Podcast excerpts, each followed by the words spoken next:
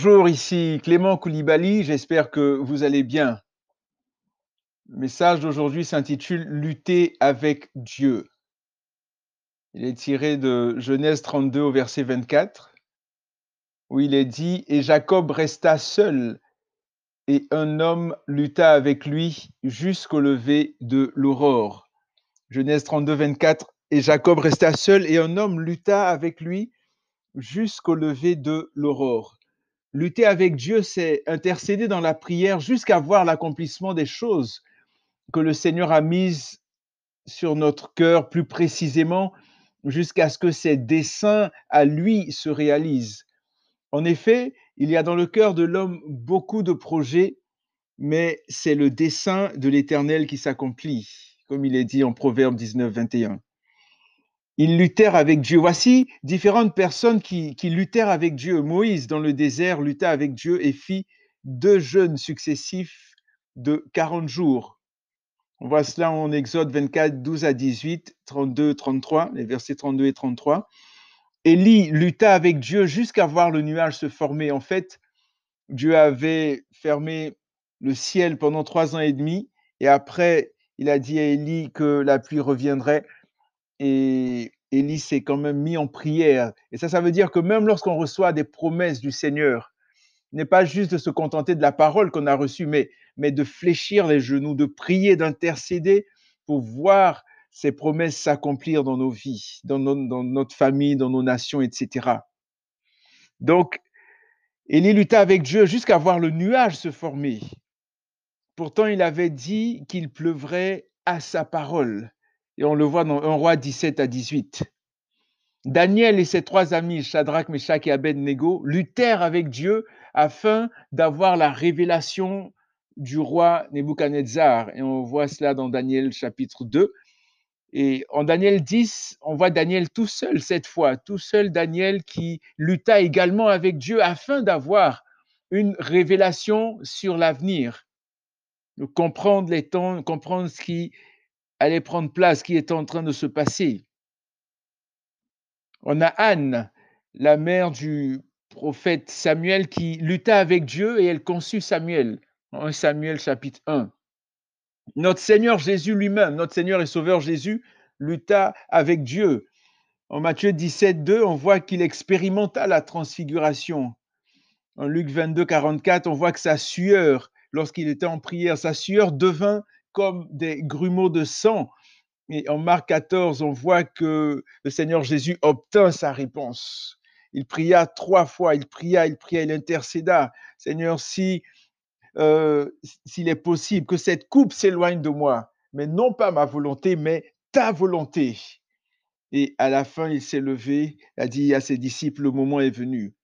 On voit également les, les, 120 disciples qui luttèrent avec Dieu afin que le Saint-Esprit descende. Et nous avons eu la Pentecôte en Actes chapitre 2. Et vous savez, le Seigneur Jésus, j'ai parlé tout à l'heure du Seigneur Jésus, euh, qui lui-même lutta avec Dieu. Pourtant, il est Dieu. En Hébreu 5, Hébreu 5 nous décrit un peu comment notre Seigneur Jésus luttait avec Dieu. En, en Hébreu chapitre 5, versets 7 et 8, il est dit que c'est lui-même, en parlant de Jésus, c'est lui qui, dans les jours de sa chair, ayant présenté avec de grands cris et avec larmes des prières et des supplications à celui qui pouvait le sauver de la mort, et ayant été exaucé à cause de sa piété, a appris, bien qu'il fût fils, l'obéissance par les choses qu'il a souffertes. Hébreux 5, versets 7 et 8 dit c'est lui, donc on parle du Seigneur Jésus, c'est lui qui, dans les jours de sa chair, donc quand il était sur cette terre des hommes, dans les jours de sa chair, ayant présenté comment? Avec de grands cris et avec larmes des prières et des supplications à celui qui pouvait le sauver de la mort, et ayant été exaucé à cause de sa piété, a appris, bien qu'il fût fils, l'obéissance par les choses qu'il a souffert. Donc on voit un petit peu comment est-ce qu'il priait, comment est-ce que, que, le Seigneur Jésus intercédait avec des cris, avec des larmes, avec des supplications. Mais c'est important d'arriver à ce niveau-là. C'est important lorsqu'il y a des choses, des enjeux face à nous, de, de, de, de prier comme le Seigneur Jésus. Ne pas être timide. On est devant notre Père et c'est important qu'on puisse déverser notre cœur, s'exprimer, prier, se coucher, se mettre à ses pieds. Seigneur, agis, fais quelque chose. Autrement dit, le combat spirituel, la prière avec une attente, un désir réel est toujours d'actualité, surtout avec tout ce qu'on vit présentement. Tout ce qu'on vit présentement, le monde est mélangé. Le, mal, on l'appelle bien, le bien, on l'appelle mal. On voit toutes sortes de bêtises, toutes sortes d'atrocités aujourd'hui et c'est vraiment important qu'on fléchisse les genoux, qu'on lutte, qu'on lutte, qu'on lutte dans la prière. Qu'en est-il de ma vie de prière? Qu'en est-il de nos vies? Avons-nous des attentes particulières? Que nous mettons au trône de la grâce et pour lesquelles nous intercédons sans arrêt Ou bien est-ce que nous prions un peu et puis on arrête de prier pendant un certain temps et puis après on recommence ou on promet à des frères et sœurs de prier et puis on oublie, on prie pas? Est-ce qu'on est inconstant dans notre relation, dans notre intimité euh, avec le Seigneur ou bien est-ce qu'on est constant? Est-ce que on va de l'avant? Est-ce qu'on continue à intercéder, à intercéder? Qu'en est-il de nos vies de prière? Où est-ce que nous en sommes? Face aux différentes épreuves que nous traversons ça et là, il est plus qu'important d'expérimenter cette dimension de la prière, ce combat spirituel avec le Seigneur Jésus, mais également contre les œuvres du diable, contre les dominations, les autorités, les principautés dans les lieux célestes. Comme il est dit en Éphésiens 6 au verset 12, nous n'avons pas à lutter contre la chair et le sang, mais contre les dominations, contre les autorités, contre les, principautés dans les lieux, célestes, pardon. Donc vous voyez, c'est vraiment important, c'est primordial de vraiment d'expérimenter cette dimension-là. La prière en groupe, c'est bien, mais parfois il est important d'être seul avec le Seigneur. Parfois, même pas juste parfois, souvent, et très souvent même, important d'être seul avec le Seigneur. À la lecture des évangiles et en observant attentivement la vie de Jésus, du Seigneur Jésus, nous remarquons que la majorité du temps, il était seul avec son Père. C'est quand on est seul qu'on développe une réelle intimité. C'est comme dans un couple. hein. Dans un couple, ben, tu, tu n'es pas tout le temps avec tes amis. Et il est plus qu'important que tu passes du temps avec ton épouse, avec ton époux. Ce sont des moments primordiaux, des moments privilégiés pour consolider votre couple, pour vous connaître, pour vous découvrir, vous comprendre, vous aimer encore plus. Il en est de même dans notre relation avec le Seigneur Jésus, dans notre intimité avec le Saint-Esprit, notre désir de d'être dans la présence, dans les bras de notre Père. Entendons-nous bien. Je ne dis pas qu'il ne faut pas prier en groupe. Je suis en train de mettre l'emphase sur notre relation, notre intimité avec Jésus, avec le Saint-Esprit, avec notre Père céleste bien-aimé qui a envoyé Jésus mourir à la croix pour nos péchés afin qu'on soit avec lui pour l'éternité. Dans la Bible, il y a en effet des, des exemples de, de prières en groupe. En Actes chapitre 1 et 2, on voit par exemple les apôtres le jour de la Pentecôte et avant, la Pentecôte aussi. Donc, euh, ils étaient en groupe. On parle des 120 qui étaient réunis. Toujours en Actes des apôtres, au chapitre 4, on voit les apôtres qui vécurent une autre Pentecôte après la libération de Pierre et de Jean. En Actes chapitre 12, il nous est dit que l'Église priait pour la libération de Pierre, etc., etc. Vous savez, il y a des choses qui se produiront dans nos vies uniquement quand nous serons seuls avec le Seigneur Jésus. Il est important d'être seul avec Jésus. Dans ces moments, nous pouvons expérimenter des, gémissements, comme il est dit dans Romains 8, 26. Le Saint-Esprit qui, qui, qui soupire, qui, des, soupirs inexprimables, qui prie à travers nous. On peut expérimenter des larmes, une joie, une allégresse extraordinaire, recevoir une nouvelle onction, un renouvellement, un rafraîchissement, une nouvelle touche du merveilleux Saint-Esprit. obtenir de nouvelles révélations, des, des corrections, des instructions, des guérisons physiques ou intérieures, etc. Bref, des choses extraordinaires qu'on était loin d'imaginer, tout simplement parce que nous sommes seuls avec Jésus. Et vous savez quoi?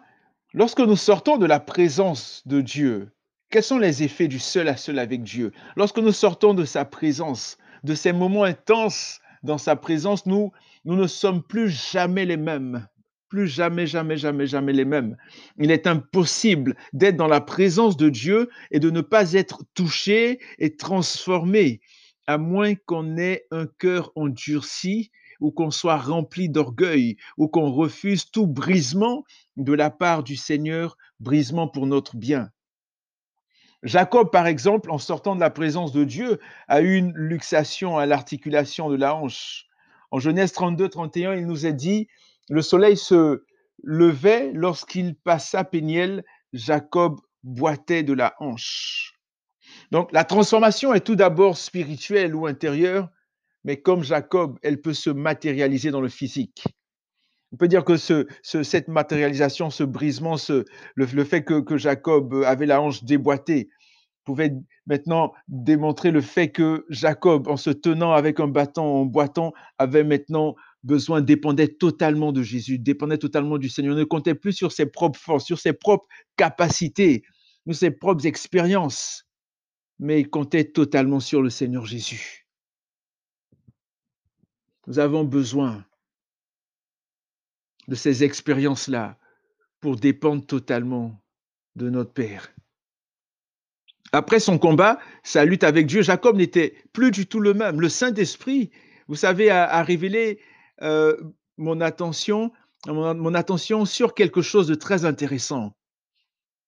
Donc, euh, il est dit que Jacob lutta avec Dieu et non contre Dieu. Habituellement, on lutte contre quelqu'un ou contre quelque chose, par exemple une, addiction. Mais ici, il est mentionné que Jacob lutta avec Dieu. C'est la meilleure, la meilleure lutte pardon, ou le meilleur combat qu'un être humain puisse mener sur cette terre des hommes. La lutte avec Dieu. C'est comme si Jacob avait rencontré le Seigneur Jésus et s'était complètement soumis à lui, comme je disais tout à l'heure. En effet, si quelqu'un est en Christ, il est une nouvelle créature. Les choses anciennes sont passées. Voici, toutes choses sont devenues nouvelles. De Corinthiens 5, 17. Regardez ce qui se passa. Là, on vient de parler de Jacob, mais regardez ce qui se passa avec Moïse. Au sortir d'une de ses rencontres avec Dieu, on est toujours dans les effets, dans les effets du seul à seul avec Dieu. En Exode 34, 29 à 35, on nous dit que Moïse descendit de la montagne du Sinaï, la montagne de Sinaï ayant les deux tables de du témoignage dans sa main en descendant de la montagne et il ne savait pas que la peau de son visage rayonnait parce qu'il avait parlé avec l'Éternel. Aaron et tous les enfants d'Israël regardèrent Moïse et voici la peau de son visage rayonnait et ils craignaient de s'approcher de lui. Moïse les appela. Aaron et tous les principaux de l'assemblée vinrent auprès de lui et il leur parla. Après cela, tous les enfants d'Israël s'approchèrent et il leur donna tous les ordres qu'il avait reçus de l'Éternel sur la montagne de Sinaï. Lorsque Moïse eut achevé de leur parler, il mit un voile sur son visage. Quand Moïse entrait devant l'Éternel pour lui parler, il ôtait le voile jusqu'à ce qu'il sortît. Et quand il sortait, il disait aux enfants d'Israël ce qui lui avait été ordonné. Les enfants d'Israël regardaient le visage de Moïse et voyaient que la peau de son visage rayonnait et Moïse remettait le voile sur son visage jusqu'à ce qu'il entrât pour parler avec l'Éternel. Quelle expérience extraordinaire d'être dans la présence de Dieu, d'être dans le seul à seul avec le Seigneur. Waouh, Moïse ne devait pas avoir besoin de mettre de crème ni aucun produit de beauté. Étant constamment dans la présence de Dieu, aucun doute, qu'il vécut si longtemps et si conservé. Moïse était âgé de 120 ans lorsqu'il mourut. Sa vue n'était point affaiblie et sa vigueur n'était point passée. Deutéronome 34, verset 7. Vous savez, si aujourd'hui il y a si peu de changements, de transformations, de, de miracles dans nos vies et autour de nous. Une des raisons est que nous avons malheureusement abandonné le chemin de la lutte avec Dieu, du combat spirituel, de la prière avec un objectif clair, une attente réelle. Nous avons abandonné la prière pour nous adonner aux choses, aux plaisirs, aux, voluptés de ce monde. Revenons au pied de la croix, revenons au pied de Jésus, revenons au pied de la croix. Jésus est venu sur cette terre, il est mort, il a été crucifié, il est mort, il est ressuscité. Ne gaspillons pas notre vie. Revenons à Jésus, revenons au pied de la croix. Jésus revient, les temps sont mauvais, revenons à Jésus. Nous sommes de vaillants guerriers, de vaillantes guerrières. Battons-nous dans la prière, dans l'intercession, afin de voir des changements, des transformations en, nous et autour de nous. Croyons que Dieu peut et veut se servir de nous pour faire éclater sa gloire. Soyons dans sa présence afin de discerner encore plus les choses qui se passent, afin de pouvoir résister, afin d'être ferme quand les jours mauvais viendront encore plus, seront encore plus, plus, plus forts. Revenons à Jésus. Jésus revient bientôt. Jésus est à la porte. Reconsidérons nos voies. Merci et que Dieu vous bénisse, que Dieu nous bénisse.